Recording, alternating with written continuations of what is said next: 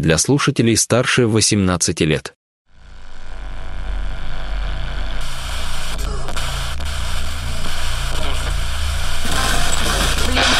Вопрос о, о смертной казни дав, давно дискутируется в обществе. Когда, знаете, иногда сталкиваешься с такими вещами, так и рука сама тянется к авторучке, чтобы, а, чтобы подписать какие-то документы, направленные на возвращение смертной казни или попросить об этом депутатов. Я понимаю возмущение граждан и желание наказать преступников. Вопрос в эффективности. Специалисты считают, что само ужесточение наказания не ведет к его искоренению. Но у нас э, смертная казнь не применяется, как вы знаете, хотя иногда, ну, вы понимаете, что я имею в виду. Это заявление Владимира Путина, а точнее сразу два заявления, в которых он высказывает свое отношение к идее возвращения смертной казни.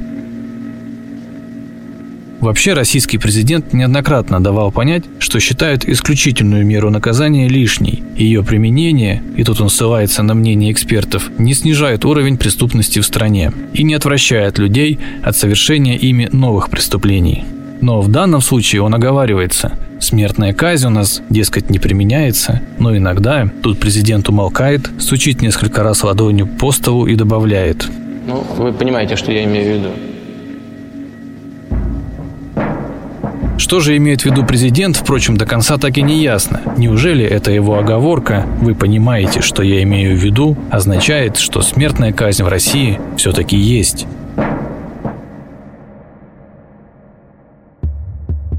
Это «Русская вышка» – подкаст о прошлом, настоящем и будущем смертной казни в России. Меня зовут Сергей Береговой. Подкаст выходит в рамках проекта «Растрига.док».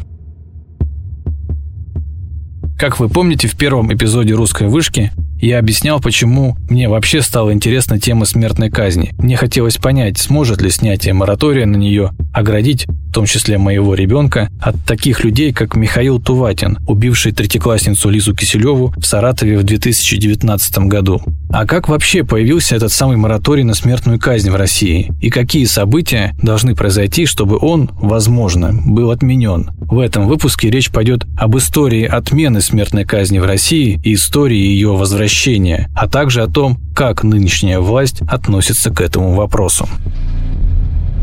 У нас очень много, э, если не поголовно говорят о том, что существует в стране мораторий на смертную казнь, его надо бы отменить. Я внимательно проанализировал э, все нормативные акты, которые существуют на сегодня, и пришел э, к стопроцентному, что называется, убеждению, выводу о том, что никакого моратория на сегодня нет. Он когда-то был, но сегодня его нет.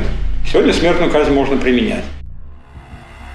Это депутат Госдумы Юрий Синельщиков. В первом эпизоде «Русской вышки» мы рассказывали, что после убийства Лизы Киселевой он предложил провести в России референдум о снятии моратория на смертную казнь. Впрочем, как он сам утверждает, никакого моратория на смертную казнь в нашей стране сейчас нет. Начнем со статьи 20 Конституции Российской Федерации, где предусмотрено, что смертная казнь в России существует временно в качестве исключительной меры при условии, что э, человек, э, человека, так сказать, осуждает к этой мере суд с участием присяжных заседателей. На сегодня существует в четырех статьях Уголовного кодекса смертная казнь. Она не отменена, не изменена. Международно-правовые акты нам на сегодня не создают препятствий для применения смертной казни, для того, чтобы эти законы работали. Что же за мораторий такой, о котором все постоянно говорят и на который постоянно ссылаются в спорах о возможности применения смертной казни в России? Как он возник? Давайте разберемся. Итак, смертная казнь в России существовала всегда. Интенсивность ее применения менялась в зависимости от исторического контекста и от того, кто находился у власти в тот момент. Например, при Иване Грозном, Петре Первом, ну и при Сталине, разумеется, казнили очень много. А вот дочь Петра, Елизавета, да и вообще большая часть Романовых к применению казни относились более, скажем так, сдержанно. После февральской революции казнь сначала совсем отменили, потом быстро вернули, потому что с их помощью рассчитывали в первую очередь наладить дисциплину в армии, а Россия тогда участвовала в Первой мировой войне. Когда к власти пришли большевики после Октябрьской революции, они снова отменили казни, но у них снова ничего не вышло, и казни вернули. О том, что происходило в этот период, вы можете послушать во втором эпизоде «Русской вышки». Кажется удивительным, но даже при Сталине в СССР официально запрещали казнить людей. Это произошло уже в после войны с формулировкой, что в мирное время эта мера наказания представляется чрезмерной.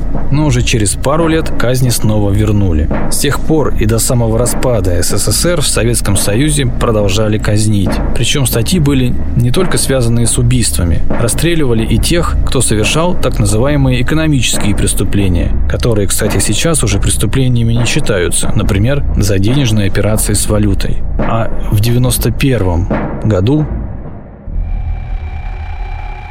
в силу сложившейся ситуации с образованием Содружества независимых государств я прекращаю свою деятельность на посту президента СССР. Советский Союз распался. Наступил новый период в истории России. Демократические реформы, рыночная экономика, и страна устремилась в большую европейскую семью. Членство в Совете Европы означало не только демонстрацию приверженности России принципам демократии, но и реальную поддержку Борису Ельцину со стороны Запада. А это было очень кстати, особенно в 1996 году, потому что на этот год были запланированы президентские выборы, и перед Ельциным стояла реальная опасность проиграть их лидеру коммунистов Геннадию Зюганову.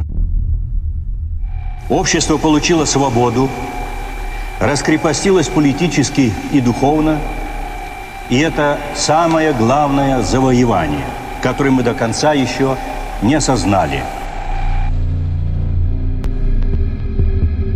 феврале 1996 года Россия подписала договор о вступлении в Совет Европы. А это значило, что Россия обязалась подписать и главный документ этой организации – Европейскую конвенцию по правам человека, которая гарантирует соблюдение всех базовых принципов гуманизма, в том числе и право на жизнь, и право не быть лишенным жизни по решению суда. Конвенция по правам человека, помимо основного текста, содержит еще несколько дополнений, которые были составлены в разные годы. Называются они протоколами. И как раз протокол по под номером 6 в своей первой статье провозглашает «Смертная казнь отменяется. Никто не может быть приговорен к смертной казни или казнен». И этот протокол, и всю конвенцию Россия в лице тогдашнего министра иностранных дел Евгения Примакова подписала – Однако, чтобы международный документ был окончательно принят страной, он еще должен пройти процедуру ратификации, то есть одобрения внутри страны. Протокол номер 6 ратифицировать должна была Государственная Дума. И вот тут начались сложности. Да, позже был принят протокол к этой конвенции, э, который, э, который подписал Примаков, 1997 году Примаков подписал этот протокол, но э, вынесен был на ратификацию парламента, парламент отказался от ратификации. Формально мы не обязаны исполнять. Протокол, подписанный Примаковым, он не может отменить ни Конституцию, ни наших законов. А для того, чтобы отменить наши законы, надо, чтобы был акт Федерального собрания. Мы эти обязательства можем исполнять, конечно, но э, их сначала бы надо бы ратифицировать. Э, ведь это, это ставилось устно, условие для Ельцина. Ельцин написал тогда указ. В указе это Ельцина что написано? Там же не написано э, о том, чтобы мораторий э, ввести. А в указе Ельцина написано рекомендовать Государственной Думе и Совету Федерации обсудить вопрос о целесообразности поэтапной отмены смертной казни. Ведь некоторые говорят, мораторий наложил.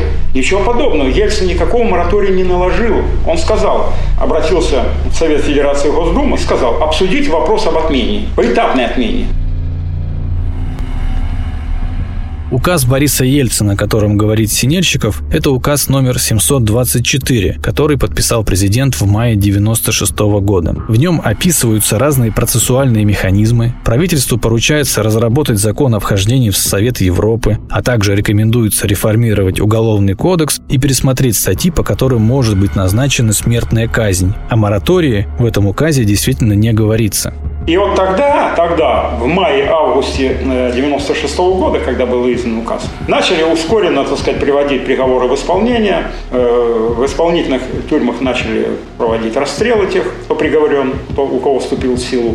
И в августе в Бутырках прозвучал 96 -го года последний выстрел, это я хорошо помню, когда расстреляли э, Головкина, который обвинялся по э, убийству там 40 э, мальчиков несовершеннолетних э, в Московской области. Суд осудил его за 11, не стал сомнительных какие-то обсуждать даже. За чистое убийство, бесспорное для всех, за 11 убийств осудил, полагаю, что этого достаточно для смертного приговора и он был приведен в исполнение. Вот это был последний приговор. Но дальше у нас последовало постановление Конституционного суда. Вот указ Ельцина первый, он никогда не был мораторием никаким. Вот постановление Конституционного суда, вот там мораторий образовался. Потому что Конституционный суд в 1999 году сказал, что э, приостанавливается впредь до того, как э, во всех субъектах Российской Федерации будут введены суды присяжных. Вот будут введены суды присяжных, тогда с участием судов присяжных, пожалуйста, можно будет эту меру назначать. После того, как Госдума отказалась ратифицировать протокол номер 6, в дело вступил Конституционный суд. В 1999 году он выпустил постановление, в котором пояснял, что смертная казнь в России не может назначаться до тех пор, пока во всех субъектах страны не будет введен институт суда присяжных, и ссылался на статью в Конституции, в которой так и говорится, смертная казнь может быть назначена обвиняемому только при наличии у него права на рассмотрение дела судом с участием присяжных заседателей. А в то время время не во всех регионах он был. В первую очередь в Чечне, где вообще-то не то, что не был решен вопрос с судом, а там шла война. Таким образом, институт суда присяжных в России еще только предстояло создать. Я занимался внедрением суда присяжных в России и руководил подготовкой соответствующего законопроекта и выступал в парламенте от имени президента Ельцина. Система себя оправдала. Она выступила как механизм обратной связи силовикам, карательным структурам, и поэтому подвергается всяческим утеснениям и гонениям. Это Сергей Пашин. В 90-х и начале 2000-х он работал судьей в Московском городском суде. А до этого реформировал всю судебную систему, пытаясь перевести ее со старых советских рельсов на новые российские, демократические. Во всяком случае, так это представлялось тогда. Вообще, Пашин не был похож на многих своих коллег-судей. Не старался запихнуть всех за решетку всерьез и надолго. Открыто отказывался от взяток и шел наперекор требованиям руководства. В 90-х его еще терпели и даже прислушивались к нему. Ну а в 2000-х ситуация поменялась, и мириться с присутствием такого человека система уже не стала. Пашин, кстати, считает, что несмотря на отказ парламента ратифицировать протокол номер 6, Россия в силу взятых на себя обязательств все равно должна его исполнять. Россия подписала протокол номер 6. Россия э, признает юрисдикцию Европейского суда, и порядки у нас должны быть европейские. Есть старый принцип международного права – пакта сунт серванта. Договоры должны соблюдаться. А если договор не ратифицирован, но подписан, все равно мы должны соблюдать тот режим, с которым согласился глава государства. Мы можем денонсировать, отозвать подпись, но мы этого не сделаем. И самое главное, что это ведь не требование только международного сообщества. Это требование нашего Конституционного суда, который прямо указал, что э, отмена смертной казни необратима в нашем обществе. Поэтому мне кажется, что нам надо прислушаться э, еще и к мнению высших судей России, носителей права. А вот тут Сергей Пашин отсылает нас к еще одному постановлению касательно смертной казни, которое выпустил Конституционный суд.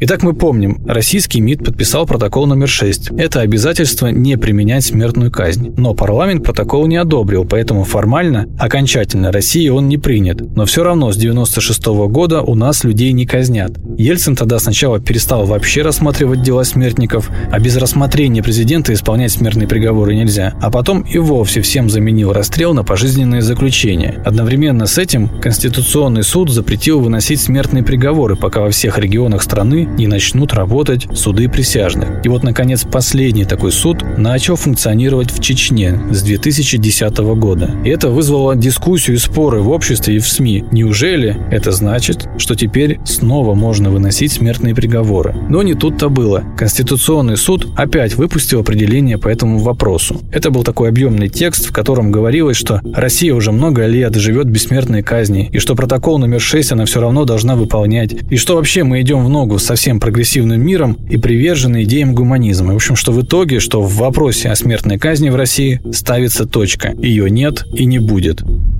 мы достигли определенного уровня правового развития. Демократическое правовое государство – это еще и достижение некоторых предельных и беспредельных правовых и нравственных требований. Последний суд присяжных у нас с 1 января 2010 года появился в Чечне. Все, больше нет никаких. И истек срок введенного моратория. Правда, Конституционный суд за несколько месяцев до этого вынес определение в конце 2009 года, в котором заявил, что вот наступила такая пора, произошел необходимый процесс. Но он ничего не сказал, что не действует закон. Он не сказал ни слова об этом. Он сказал необратимый процесс. Вот бы надо бы, да, вот порассуждал с точки зрения этики. Запрета на применение исключительной меры нет. Поэтому с точки зрения права у судей есть такое право. И судьи, кстати говоря, и после всех этих мораторий еще приговоры писали иногда. И генеральный прокурор даже однажды в условиях моратория просил применить смертную казнь. Ну, суд не применил, правда. А поэтому правовых препятствий нет. Ну, а рассуждение с точки зрения целесообразности, разумности, с точки зрения этики, с точки зрения теологии и так далее, ну, их, конечно, можно вести. Должно быть право на применение смертной казни в судах.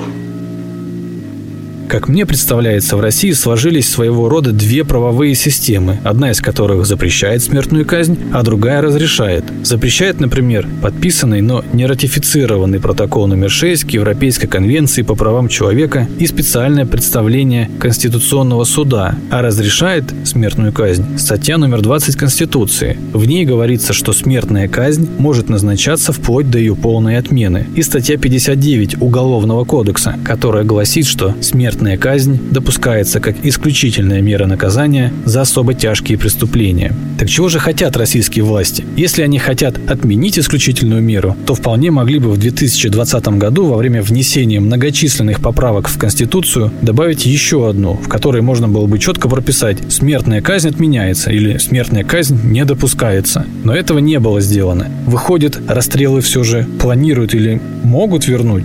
и даже вполне себе предлагают это сделать на самом высоком уровне. Вот что, например, говорил недавний вице-премьер правительства, а ныне глава Роскосмоса Дмитрий Рогозин. Коррупция в оборонно-промышленном комплексе должна караться расстрелом, а не посадками. Потому что здесь не только речь идет о преступлении, связанном с хищением государственных средств, но воруют у обороны, у безопасности страны. То есть фактически это потворство агрессору, э, это потворство тому, чтобы страна стала слабее физически.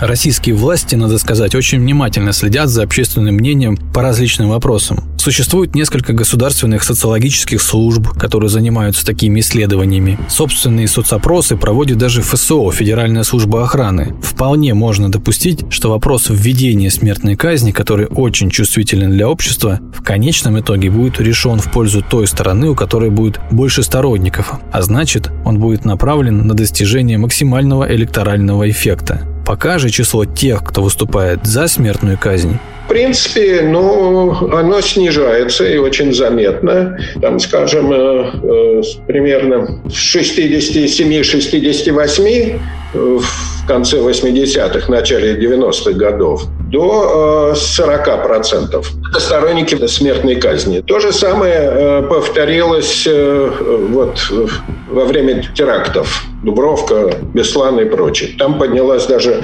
доля сторонников смертной казни по отношению к террористам. Она подскочила до 71-73%. А потом к 17-18 году она снизилась до 43-44%. Но зато поднялась э, как раз э, доля противников этого. И сегодня она составляет там 40-41%. В какой-то момент они уравнялись. Лев Гудков, социолог Левада-центра, эта организация признана в России иностранным агентом, рассказывает, что несмотря на кажущуюся широкую поддержку смертной казни в России, на самом деле число ее сторонников неизменно снижается с 90-х годов, за исключением периодов, в которые происходили резонансные преступления. И сегодня оно уже сравнялось с числом противников казни. Мы много раз спрашивали в наших социологических опросах россиян, а что, собственно, вот те, кто стоит за э, возвращение и сохранение смертной казни, что, собственно, ими движет? И самые наиболее частые ответы, примерно 55-60% в разные годы, это э, чувство мести. Око за око, зуб за зуб. Противники смертной казни, ну, их аргументы не, не настолько определенные, не настолько убедительны, но они сводятся к тому, что ужесточение наказания и смертной казни, она не влияет на преступников, а только повышает уровень озлобления в обществе. Другая точка зрения – это христианская. Только Бог может судить э, по-настоящему за грехи человека, и нельзя отнимать у человека жизнь. Э, да, ну еще очень важный аргумент, который противники. Наш суд далек от э, объективности и справедливости, и поэтому, соответственно, власть будет злоупотреблять это, это меры и использовать это в своих интересах. А есть ли какие-то социальные и демографические различия между сторонниками и противниками смертной казни? За восстановление смертной казни и даже расширение ее применения выступают пожилые люди, бедные, малообразованные и испытывающие то, что называется ресентимент вот, в философии. Это такое зависть, э, возмущение, связанное с агрессией. Квазиморальное такое суждение. Вот они, э, они отличаются повышенной тревожностью, незащищенностью и переносят эту свою тревогу на, э, соответственно, соответственно, власть требуя от них более жестких мер. Вот как раз люди более образованные, молодые, более обеспеченные, чувствующие себя более уверенно в жизни и ориентирующиеся, конечно, на современные нормы морали, нормы права, они выступают противниками. И, конечно, э, очень важная вещь, то, к чему западные страны пришли после Второй мировой войны, после эпохи тоталитаризма, с учетом осмысления этого, что нельзя давать государству право бесконтрольного распоряжения человеческой жизнью по любому поводу. Смертные казни, террористы, там, преступники, шпионаж, э, война. Пожалуйста, война преступна в этом смысле. Э, она должна быть очень жестко регулироваться э, правовыми нормами. Нельзя предоставлять государству вот это суверенное право решать, кто достоин жизни, кто нет не меньше, а может и больше, чем электоральный рейтинг власти не только в России, но и во всем мире любят считать экономическую выгоду. В этом плане стоит отметить, что экономисты, так же как и ученые из других областей науки, пробуют со своей стороны рассчитать эффективность применения смертной казни. То есть э, вопрос, который правильно ставить, да, с точки зрения экономиста, говоря о смертной казни – может ли казнь убийцы спасти чьи-то жизни? И сколько этих жизней может казнь убийцы спасти конкретно? Это доцент экономического факультета МГУ Григорий Калягин. Его слова о смертной казни позволяют взглянуть на этот вопрос с неожиданной для многих стороны, стороны экономической выгоды и математической целесообразности. Теперь попробуем разобраться, понимая, что у нас вот есть две эти функции наказания, основные изоляция и сдерживание, да? Чего мы хотим добиться смертной казнью? Изоляции вот этого конкретно там преступника, бандита, убийцы, маньяка или сдерживание каких-то других. Изоляции мы вполне себе можем добиться, никого не убивая. И методом, посредством которого этого можно добиться, это сдерживание. Сдерживание преступности. А надо сказать, что Америка в этом плане дает, э, именно Соединенные Штаты Америки, дает очень такое широкое поле возможностей для а, статистического анализа, статистических оценок. Потому что это 50 разных штатов, в каждом свое законодательство, где-то есть смертная казнь, где-то нет, где-то ее отменяют, где-то вводят обратно, а живут они примерно, уровень жизни примерно один и тот же, и образ жизни тоже довольно-таки похож. Есть отличная база для сравнения. США – одна из немногих западных стран, которые активно выносятся и приводятся в исполнение смертные приговоры. Дискуссия о допустимости умершления преступников ведется там многие десятилетия. Характерная особенность заключается в том, что в Америке смертная казнь в одном штате может назначаться, а в соседнем при этом она отменена. В настоящее время она разрешена законодательством 28 штатов, а 23 штата смертную казнь отменили, причем половина из них в последние несколько десятилетий. Есть такой, он жив, кстати, как это ни странно, много лет. Этот человек, на мой взгляд, заслуживает Нобелевской премии по экономике в большей степени, чем кто-либо другой, но он вряд ли ее когда получит. А этого экономиста зовут Айзек Эрлих. И в 1975 году он написал статью «Смертная казнь. Вопрос жизни и смерти», которой он доказал, что смертная казнь в качестве сдерживающего инструмента работает работает, спасает, если мне, дай бог память, от трех до пяти человеческих жизней у него получалось. Он придумал так называемую модель трех вероятностей. А на самом деле смертная казнь, не только смертная казнь, обладает и не столько, обладает сдерживающим потенциалом. А не менее, а даже более важно, такие вещи, как вероятность ареста. И вторая вероятность, которую он выделил, это условная вероятность того, что при условии, что тебя уже арестовали, тебя осудят за убийство. И третья вероятность, как раз при условии, что тебя арестовали и осудили за убийство, что тебя приговорят к смертной казни. Вероятность ареста обладает наибольшим сдерживающим эффектом. Но это не значит, что смертная казнь не сдерживает. То есть аресты и хорошая работа, значит, полицейских спасает больше жизни, чем смертная казнь. Мы должны понимать, что а, в точке вот этого оптимального выбора смертная казнь, она будет, да, спасать человеческие жизни меньше, чем хорошая работа полицейских просто. Меньше, чем а, хорошая качественная работа судов, да, но она тоже будет работать, она тоже вот от 3 до 5 человеческих жизней по оценкам Эрлиха 70, значит, 5 года, такие цифры у него получились. Вообще говоря, э, по этой методике, просто по этой методике, по другим цифрам, я видел, ну, десятки работ буквально. Практически все, что я видел, за редким исключением, подавляющее большинство работ приходит к такому же выводу, что Эрлих. То есть смертная казнь реально спасает человеческие жизни. Сколько, это другой вопрос. До 18, по максимальной цифры, которая мне встречалась. До 18 человеческих жизней спасает казнь одного убийцы. Надо сказать, что э, это удивительная история. Почему я говорю, что Эрлих достоин Нобелевской премии? Вот где вы когда слышали, чтобы статья, опубликованная в научном журнале, просто в American, там, по-моему, Economic Review, не помню, или в, или в Journal Political, не помню, вызвал такой резонанс, что некоторые штаты, которые уже отменили смертную казнь на тот момент, вернули ее обратно. Мы можем, конечно, какую угодно мораль, но здесь одного человека мы лишаем жизни. Спасаем троих, неизвестных нам людей. Ну, троих, как минимум. Выходит, что с максимально рациональной математической точки зрения смертная казнь выгодна для общества. Ну а какие могут быть еще варианты, если вот есть ученые, которые провели много исследований, изучили статистику, пришли к выводу, казнь преступника спасает жизни минимум трех человек, которые могли бы быть убиты другими преступниками, но те этого не сделали, не совершили убийство, потому что испугались наказания. Значит, казнить все-таки надо? Какие следует сделать оговорки. Во-первых, мы говорим об американской статистике, об американской правоохранительной системе. И с американской вероятностью ошибки правоприменения первого, второго и особенно первого типа, ну, то есть наказания невиновных.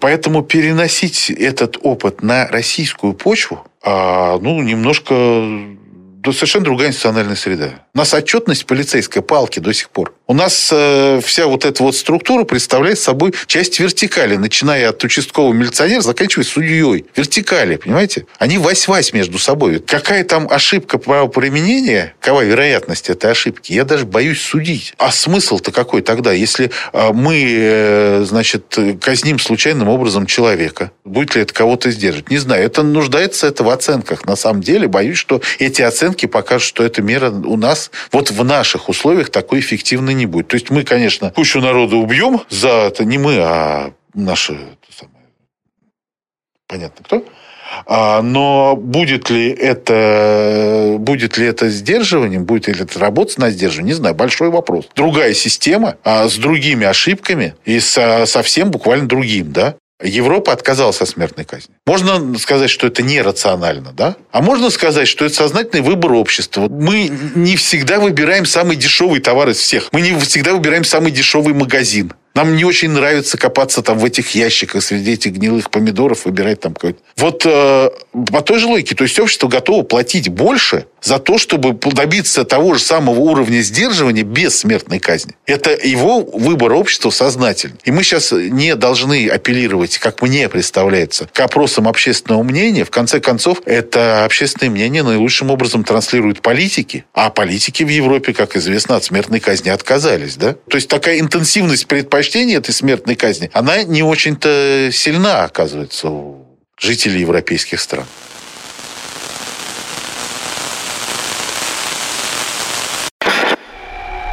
мною принято решение о проведении специальной военной операции. Ее цель – защита людей, которые на протяжении 8 лет подвергаются издевательствам, геноциду со стороны киевского режима. И для этого мы будем стремиться к демилитаризации и денацификации Украины, а также приданию суду тех, кто совершил многочисленные кровавые преступления против мирных жителей, в том числе и граждан Российской Федерации.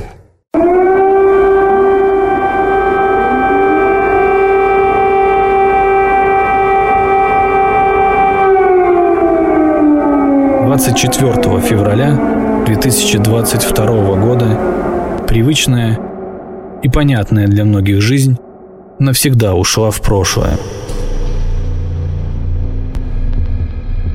С началом специальной военной операции на Украине западные страны одна за одной стали вводить санкции против России. Международные отношения, и без того не самые безоблачные, перешли в стадию, которую многие называют новой холодной войной. На этом фоне 15 марта парламентская ассамблея единогласно проголосовала за исключение России из состава Совета Европы. 26 лет членства России в этой организации подошли к концу. Одновременно с этим было заявлено, что Москва денонсирует Европейскую конвенцию по правам человека. С Сергеем Мироновым, который является лидером партии политической «Справедливая Россия за правду», мы на протяжении уже нескольких лет э, выступаем за отмену моратория на смертную казнь именно в отношении педофилов-убийц. И теперь, конечно, когда Россия вышла из этого договора, у нас нет э, юридических оснований для того, чтобы дальше этот мораторий поддерживать. Выход России из Совета Европы и денонсация Европейской конвенции по правам человека с воодушевлением был принят не только приверженцами консервативных и охранительных взглядов, но и сторонниками введения смертной казни, ведь мораторий на нее был введен именно ради членства в этой организации. Среди тех, кто выступил за отмену моратория, была Ирина Волынец, уполномоченная по правам ребенка в Республике Татарстан и основательница Национального родительского комитета. Я обратилась э, с заявлением к председателю Госсовета Татарстана Фариду Хайруловичу Мухаммедшину э, с просьбой инициировать на федеральном уровне э, отмену моратория на смертную казнь в части тяжелых преступлений в отношении несовершеннолетних, а именно совершенными педофилами с особой жестокостью, с убийством детей. Мы считаем, что этим выродкам не место в нашем обществе. Есть э, много разных мнений, начиная от того, что мы не должны кормить их да, на протяжении нескольких десятилетий, когда они находятся в тюрьме. И также есть опасения, что могут быть э, казнены невиновные. Вот для того, чтобы избежать вероятной судебной ошибки, мы предложили сделать отсрочку приговора на 5 лет для того, чтобы были найдены все доказательства в случае, если это судебная ошибка и осужден невиновен. И Дмитрий Анатольевич Медведев, который, кстати, тоже является не только заместителем председателя Совета безопасности России, но и юристом, и он, кстати, имеет ученую степень, он как раз и сказал о том, что теперь мы можем снять мораторий на смертную казнь в случае, если это будет необходимо. И вот как раз случай с педофилами и убийцами – это вот то, то самое, когда необходимо. Здесь вопрос прежде всего эмоциональный. А, я понимаю и принимаю большинство, которое не желает вместе находиться не то что в одном обществе, в одной стране, на одной планете с а, подобным. А, но это эмоция. У нас есть способы и средства изолировать этих людей после справедливого следствия и судебного разбирательства. Это адвокат Сергей Бадамшин. С ним я встретился уже после общения с Ириной Волынец и другими героями этого выпуска и попросил его прокомментировать все услышанное мной от других собеседников. Также я попросил его объяснить, считает ли он, как юрист, что выход из Совета Европы автоматически открывает России возможность отменить мораторий на смертную казнь.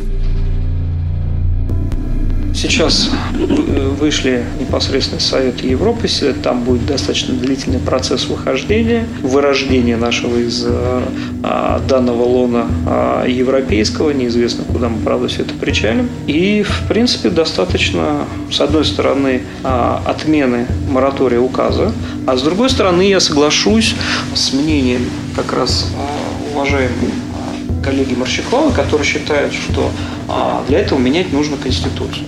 У нас же, как в Конституции написано, что каждый мы с вами имеем право на жизнь. И вторая часть этой статьи говорит, что смертная казнь впредь до ее отмены может устанавливаться федеральным законом в качестве исключительной меры наказания за особо тяжкие преступления против жизни, а при представлении обвиняемого право на рассмотрение дела судом с участием присяжного заседателя.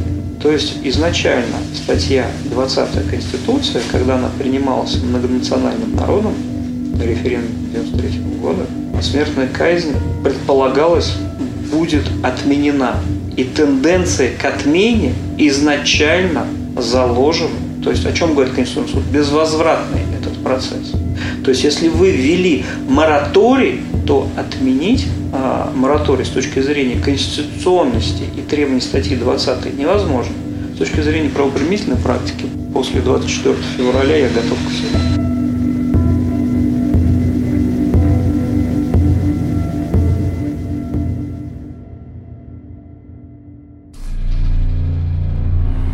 Увеличилось количество преступлений против половой неприкосновенности несовершеннолетних э, в разы. И вот, например, за последние пять лет это рост более 45%. Это статистика по стране, да. И, к сожалению, усилилась жестокость, которой педофилы совершают эти преступления. И э, по меньшей мере в месяц э, двое детей страдают именно до скажем так, вот такого ужасного летального исхода, мучительную смерть принимает от педофилов в разных участках нашей страны. Миллионы родителей поддерживают. Я думаю, что практически все здравомыслящие люди, адекватные люди понимают, что этим нелюдям не место среди э, граждан России, среди живых граждан. По мнению Ирины Волынец, рост числа преступлений против детей в России связан с влиянием на общество извне. Вообще, скажем так, градус насилия в обществе возрастает, потому что у нас э, медиапространство таково, а, потому что Россия стала частью глобального мира, где насилие а, всячески культивируется. Есть э, культ агрессии, есть культ насилия. Да, э, в Советском Союзе, например, тоже были преступления против детей, тоже были убийцы, и тоже были насильники, но это было в разы меньше, чем сегодня. Это оборотная страна такого социального состояния, психологического здоровья нашего общества. Если у нас сегодня достаточно включить телевизор, какой-то сериал, и там вот оттуда все это льется, открыть новости, открыть, э, взять компьютерную игру, да, где просто можно взять, пойти всех расстрелять.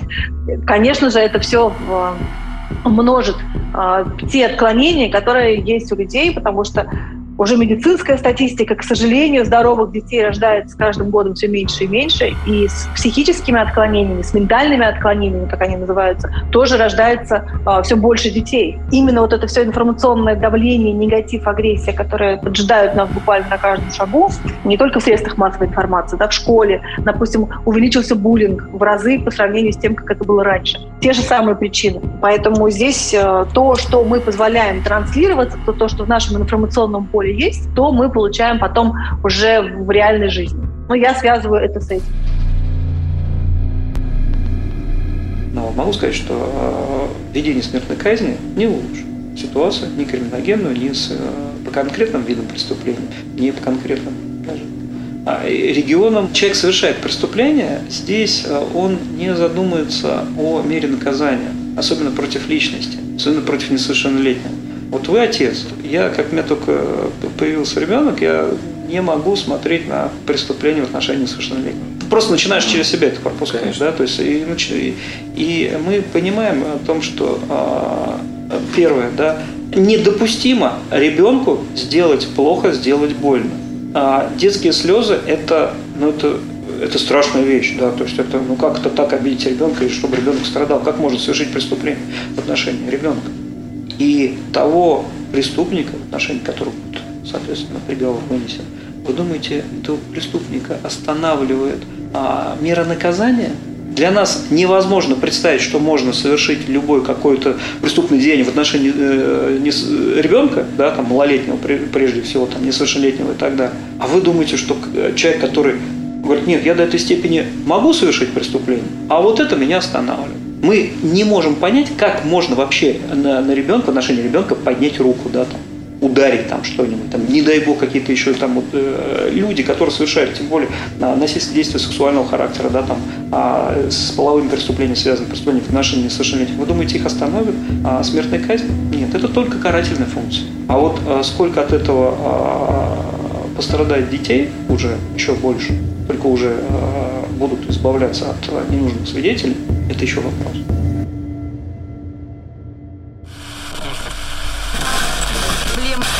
Мною принято решение о проведении специальной военной операции. Ее цель – защита людей, которые на протяжении 8 лет подвергаются издевательствам, геноциду со стороны киевского режима. И для этого мы будем стремиться... Я не прогнозирую. Все мои прогнозы и а спортлото закончилось после 24 февраля.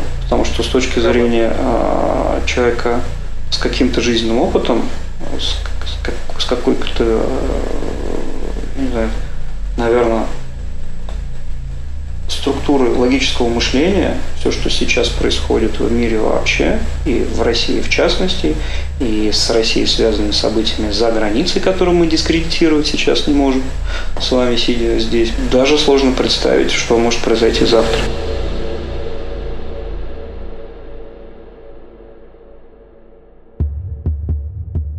Слушайте «Русскую вышку» на Apple подкастах, Яндекс.Музыке, Spotify и на других удобных для вас подкаст-платформах. «Русская вышка» выходит в рамках проекта «Растрига.док». Над выпуском работали автор и ведущий Сергей Береговой, корреспондент Владимир Карпов, шеф-редактор Светлана Мирзаян, гостевой редактор Светлана Гаранина, саунд-продюсер Дмитрий Воришев. Всего доброго.